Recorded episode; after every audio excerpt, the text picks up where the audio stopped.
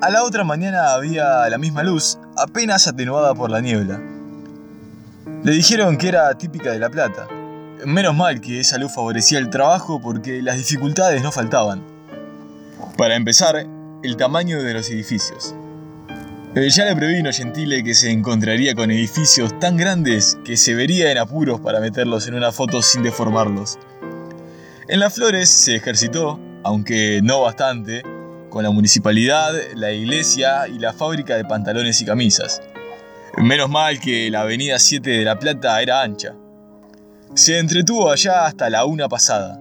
Fotografió el Banco de la Provincia, la universidad y el Cine Gran Rocha, que está a la vuelta, en 49. Desde el correo despachó Gentile el material del día anterior. Ojalá que lo dé pronto a Gabarret y que guste, pensó. Trabajó un rato en la Plaza San Martín. Cuando llegó al restaurante, Mascardi le dijo, Creí que no venías. Es tarde. Bastante. Desde que llegué no digo más que esa queja. Eh, no es por alardear, pero me tengo por puntual. Aunque llegues tarde, como todo el mundo. Esta mañana no te acompañé porque me llamaron del departamento. Yo trabajo en serio y cumplo horarios. Puedo acompañarte después del almuerzo. Eh, después del almuerzo me acompaña la señorita de ayer. No me vas a creer. A esa gente le estoy tomando una idea. Te digo más. No sé qué buscan. Son dos hermanas. La otra también es muy linda. Te la presentaría, pero es casada. Fue a sentarse con ellos un muchacho de poca estatura, menudo, de frente ancha, que debía de ser joven, casi un chico. Un chico avejentado, con anteojos de cristales gruesos. Mascardi habló en un tono de burlona solemnidad. El amigo Almanza, un compañero de escuela que vino a fotografiar La Plata, y el amigo Lemonier, alias El Viejito, estudiante de ingeniería, futuro medalla de oro. ¿Vino especialmente a fotografiar mi ciudad? Preguntó el viejito. Por encargo, quiero creer. Para una colección de libros. Empieza por La Plata, como corresponde. Una ciudad nueva, de gran pasado. Su pasado es de cuando el país tenía futuro. No entiendo, dijo Almanza. ¿Molesto? preguntó un muchacho de campera que se había acercado a la mesa.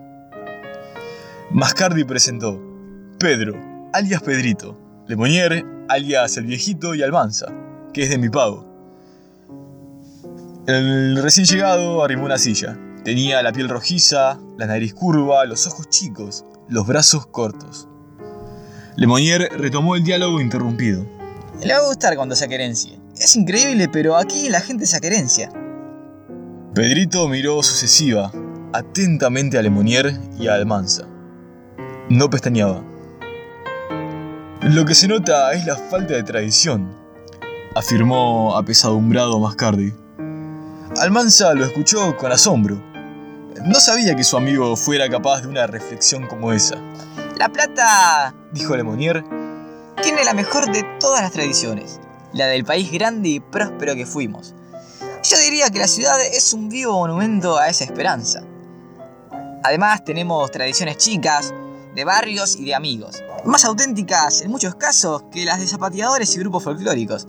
Es claro que entre nuestras más auténticas tradiciones hay una que te regalo, la de malos gobiernos. ¿Todos te parecen malos? preguntó Mascardi. ¿No serás medio anarquista? ¿Por qué no? Como dijo alguien en un sueltito del día, soy un soldado desconocido de la guerra del individuo contra la sociedad. No solo contra el Estado, también contra el consorcio de propietarios y contra el club. Aunque sea estudiantes de La Plata y le duela a Mascardi. El tal Pedrito escudriñaba a Lemonier con atención y desconfianza. Tras un bostezo, Mascardi habló apresuradamente. Te cuento, Almanza, lo que de verdad tu amigo Mascardi está pensando mientras debaten ustedes los tópicos más profundos. Está pensando que no tiene el menor inconveniente en que le presentes a la hermana de tu amiga. Que esté casada es un detalle que no interesa. Menos compromiso, observó Lemonier.